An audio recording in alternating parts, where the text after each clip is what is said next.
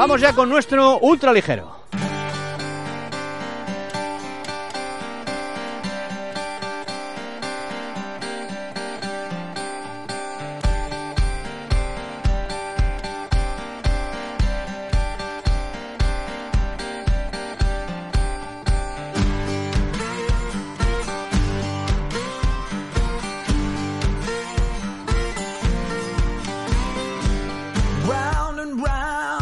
La semana pasada David Vinuesa tuvo la oportunidad de hacer tranquilamente una entrevista a Tony Nadal, de hablar muy tranquilo con el ex entrenador de Rafa Nadal sobre varios puntos, sobre el tenis en general, sobre la academia en Palma de Mallorca, con el objetivo de sacar nuevas figuras del tenis. Una charla tranquila que nos ofrece buenas reflexiones del tío y entrenador muchos años del mejor tenista español de todos los tiempos. Sobre la academia y sus objetivos, Tony Nadal es claro. Sí, a mí no me gusta nunca exagerar las cosas. Eh, evidentemente, pues eh, la, la academia pues aplica los principios que he aplicado toda la vida o que he aplicado toda la vida en mi concepto que tengo de entrenamiento. Y evidentemente yo creo que los valores de, de Rafael dentro del mundo del tenis o dentro del deporte pues son buenos También le preguntamos sobre lo complicado que es sacar a nuevos profesionales, lo complicado que es que un jugador se convierta en élite.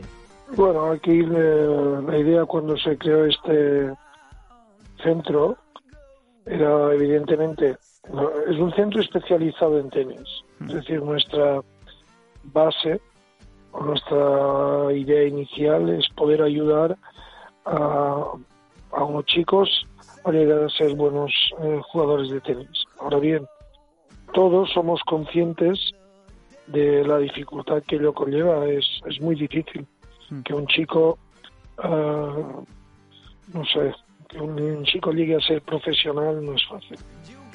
Habla del nivel actual, que no es como el de hace años. Un detalle, por ejemplo, los tenistas cuando han jugado uno o dos sets del partido notan un bajón físico. Antes esto no ocurría. No es, no es solo Dominic Thiem, que Dominic Thiem evidentemente es, es muy buen jugador y, joder, nada que decir, pero hay una cosa que- que es un poco sorprendente, que es que Dimitrov juega y al cabo de un set baja su nivel, Sí, eh, es extraño. Sí. Al menos me parece un poco extraño que gente de este nivel pues baje un, Y se hace una pregunta, cuando Rafa Nadal empezó, eh, llegó a ganar el primer Roland Garros, los mejores tenían 20 o 21 años, ahora son mucho más mayores. Algo está pasando, algo falla. No, tú miras solo un detalle. Eh, cuando nosotros llegamos al circuito profesional, los mejores del mundo tenían eh, 20, 21 años. Y ahora los mejores del mundo, curiosamente, después de todos estos conocimientos, después de todo eso, resulta que los mejores ahora son mucho mayores. Es- Algo ha fallado.